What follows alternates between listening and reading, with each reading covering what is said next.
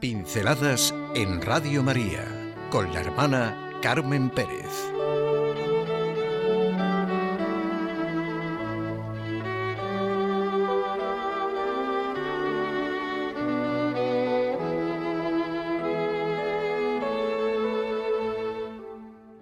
La anchura y la longitud, la altura y la profundidad.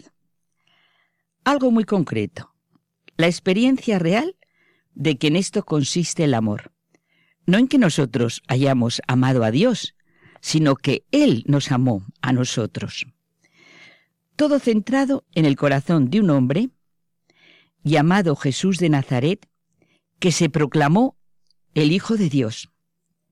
Sabemos que el mes de junio está tradicionalmente dedicado al Sagrado Corazón de Jesús, máxima expresión humana del amor divino la anchura y la longitud, la altura y la profundidad son las imágenes de San Pablo para expresar el amor de Dios. La experiencia de un hombre verbalizada así, la anchura y la longitud, la altura y la profundidad del amor de Cristo que excede a todo conocimiento. Amor que realizado y vivido por Él, tiene poder para realizar todas las cosas incomparablemente mejor de lo que podemos pedir o pensar conforme al poder que actúa en nosotros. El amor de Dios, expresado en esta forma inconcebible y única de hacerse hombre, uno como nosotros, y entregarse por nosotros, nacer, vivir, morir y resucitar por el hombre, por cada uno de nosotros más amor que en la creación. Donde abunda el pecado, sobreabunda la gracia. No hay medidas en ningún momento. Y por eso la Iglesia clama, Oh feliz culpa que mereció tal Redentor. No existe situación que no haya sido redimida por el corazón de Jesucristo. Hay cantidad de anécdotas en las que el amor es el inicio de todo.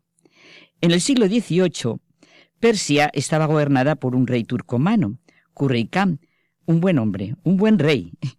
Un día fueron robados y matados unos hombres bajo las mismas murallas de la capital de su imperio. Se tardó en descubrir el hecho, pero al fin se encontraron a los ladrones y asesinos y se les castigó con la pena de muerte a pesar del empeño de sus parientes y amigos. Entre los autores del hecho había un chico de unos 20 años. Un anciano se acercó al rey y le pidió permiso para hablarle. Es justo que estos criminales mueran. Yo no soy un criminal, pero le pido a mi rey la vida de mi hijo. Fue seducido a cometer el crimen. La justicia reclama su vida. Él no ha sabido vivir. Yo me ofrezco a morir en su lugar. Ten misericordia y acepta mi vida y perdona a mi hijo. El rey no podía perdonar al criminal porque sus leyes no lo contemplaban. Así que había habido un homicidio. Pero vio la oportunidad de mostrar a su pueblo el amor paterno y aceptó la propuesta. Quizá a muchos de nosotros nos vienen al corazón las continuas parábolas y los ejemplos que ponía Jesús de Nazaret a sus contemporáneos, el hijo pródigo, la oveja perdida, la moneda extradiada, todo centrado en la manera como nos ama Dios. Un Dios que viene a expresarnos cuál es nuestra relación con Él, como se expresa en la solemnidad del corazón de Jesús. Siempre el amor del Padre va primero. Estaban dos hermanos hablando entre ellos, un chico y una chica de unos 30 años. El chico, que era el mayor, llevaba ya una temporada muy mala, con muchas dificultades y problemas de todos los órdenes, y sencillamente no tenía gana de vivir. En un determinado momento, la chica le preguntó, ¿Tú te estás dando cuenta de lo que te quieren nuestros padres? ¿Tú no eres consciente de la cantidad de amor y ternura que despiertas en ellos? A mí me está impresionando mucho verlo durante todo este tiempo. ¿Y sabes de qué me he dado cuenta? De que lo importante no es que tú los quieras o no a ellos, sino de cómo te quieren ellos a ti. Todo esto me está haciendo, a pesar del dolor que estamos viviendo, un bien enorme. He aprendido tocándolo Lo que recuerdo que una vez me dijo una persona y que entonces sencillamente solo me pareció algo más o menos bonito o una frase que repiten algunos curas en las homilías. Lo importante no es que nosotros amemos a Dios, lo importante es que Dios nos ama a nosotros. La conversación de esos dos hermanos fue el inicio de algo muy vivo para los dos y para los que los hemos visto y oído. Los dos han descubierto en el camino en que están y qué es realmente la vida. Haber descubierto que Él nos ama primero. Nos ama antes, ahora, sea el ahora que sea, y después. Pase lo que pase, Dios es amor para cada ser humano. La vida es responder a este amor. Ciertamente hay hechos concretos en la vida que nos hablan lo mismo que San Pablo.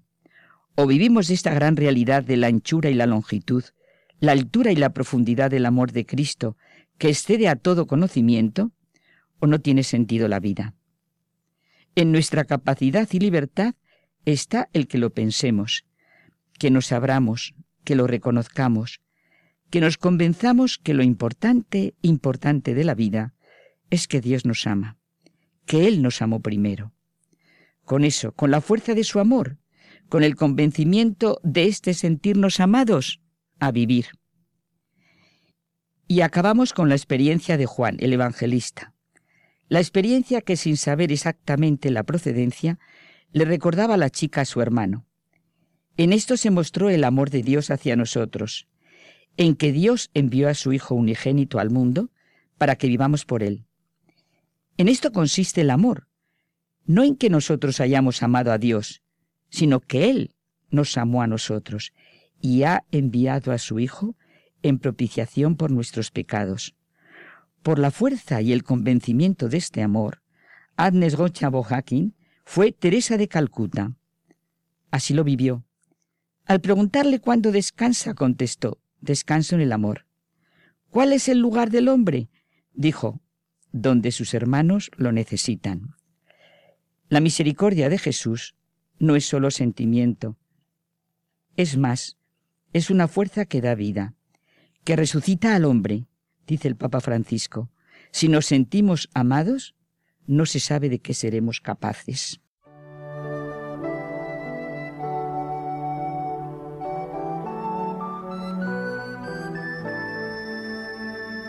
Pinceladas en Radio María con la hermana Carmen Pérez.